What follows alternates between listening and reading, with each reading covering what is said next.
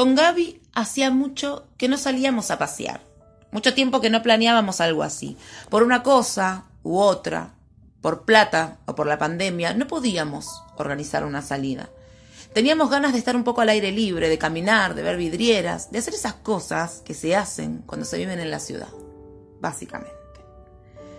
En el 2015, mientras vivía en Villa Urquiza, frecuentaba seguido el barrio China.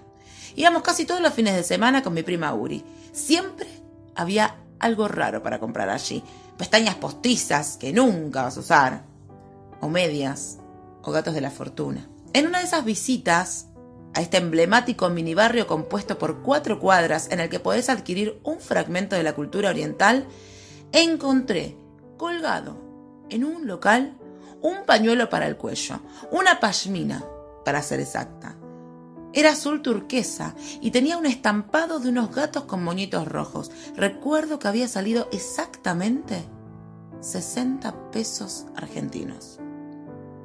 Fue una de las compras más atesoradas de esa época, además del gato de la fortuna que me regaló Uri en una esquina con grafitis orientales. Cuando con Gaby decidimos elegir un destino interesante para ir en capital, teniendo en cuenta que hacía un año que no recorríamos nada, elegimos, por supuesto, el barrio chino. Más que nada, porque una esperanza recorría mi cuerpo, volver a encontrar ese pañuelo que tantas alegrías abrigadas me había traído. El pañuelo lo perdí en Santa Teresita, cuando fuimos de vacaciones con Gaby hace unos años. Había tomado unas copas de más y al otro día, con la deshidratación típica de la posborrachera, me di cuenta que ese pedacito de tela, con estampado tierno y conmovedor, no estaba más. ¿Cuál habrá sido el destino de mi pañuelo de gatos con moños rojos? ¿Otro cuello que abrigar? ¿Acaso? ¿Quién sabe? Entonces decidí que la ilusión invada mis emociones por unos días, una semana entera para ser precisa, desde que elegimos el destino hasta que llegamos al barrio chino. Mis ojos se empañaban como una ventana cerrada en invierno con todas las hornallas prendidas. Tenía ilusión y tenía emoción por recuperar esa parte de mi vida. ¿Sería el pañuelo lo que buscaba en aquellas cuatro cuadras o volver un ratito a esos días en los que vivía en Villa Urquiza y todo era feliz y divertido. Lo cierto es que quería recuperarlo, necesitaba hacerlo. Salimos de casa a las 12 del mediodía del sábado, el clima era una mierda, para ser honesta. En mi imaginación era un día soleado, otoñal, digno para una caminata por Belgrano. Sin embargo, contrariamente a mi deseo, el cielo estaba gris, con tintes negros. Un viento helado recorría las calles de la ciudad y por momentos unas gotitas minúsculas te rociaban la cara como un difusor de alcohol 70-30. No importó el clima. Estábamos entusiasmados.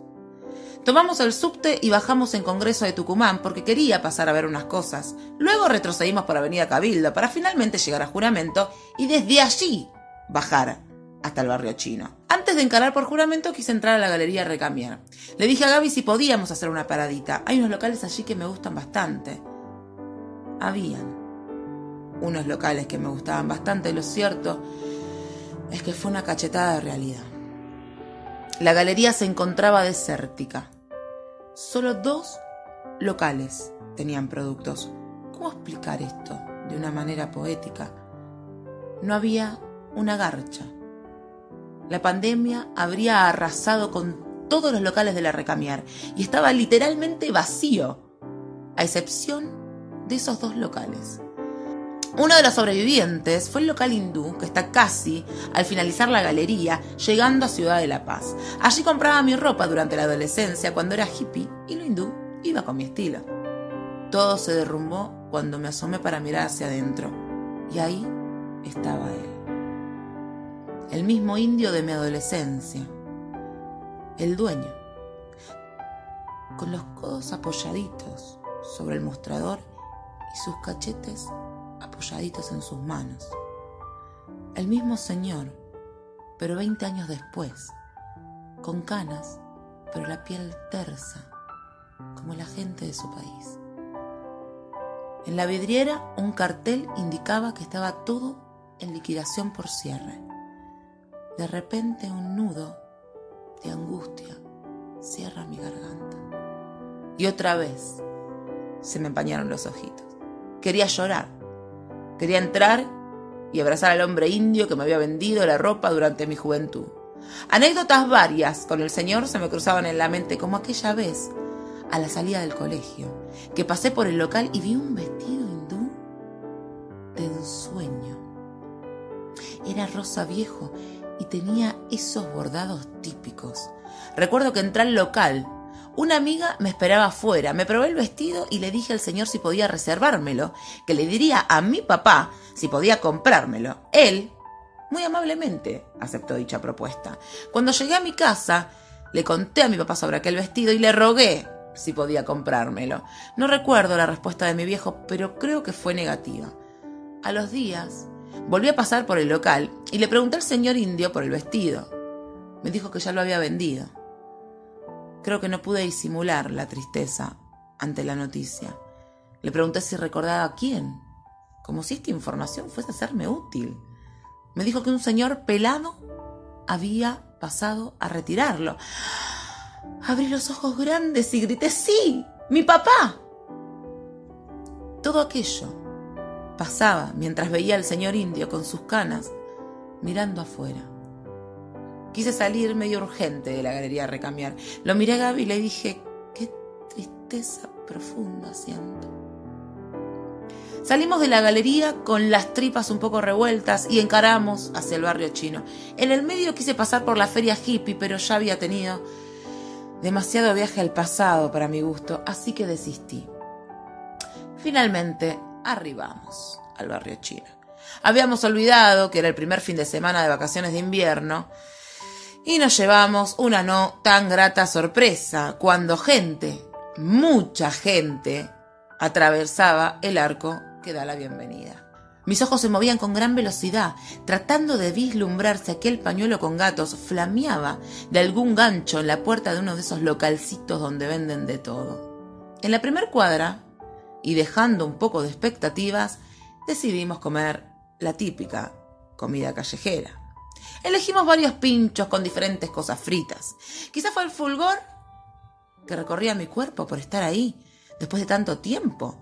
Pero lo cierto es que disfruté la fritanga como cuando te tomas un agua bien helada una tarde de verano en el centro. Seguimos paseo. Revisé cada ganchito de pañuelos. Revisé incansablemente. No lo encontré. Claro que no lo encontré. Se habían pasado seis años de ese día que arribó a mi cuello. El tiempo pasó. Pasó para la fábrica china de pañuelos con gatos, como pasó para el indio, que con canas espera vender todo lo que está en liquidación. También pasó para la galería, cuando un buen día una pandemia arrasó con todo su glamour y los locales de tatuajes. Y por supuesto, por supuesto, el tiempo pasó para mí. Que volví a San Cristóbal y pasadita a las once de la noche me acosté a dormir, guardando la última pizca de esperanza para mis sueños. Para tal vez encontrarme allí, con el pañuelo, con el vestido que mi papá me regaló de sorpresa y con mis recuerdos.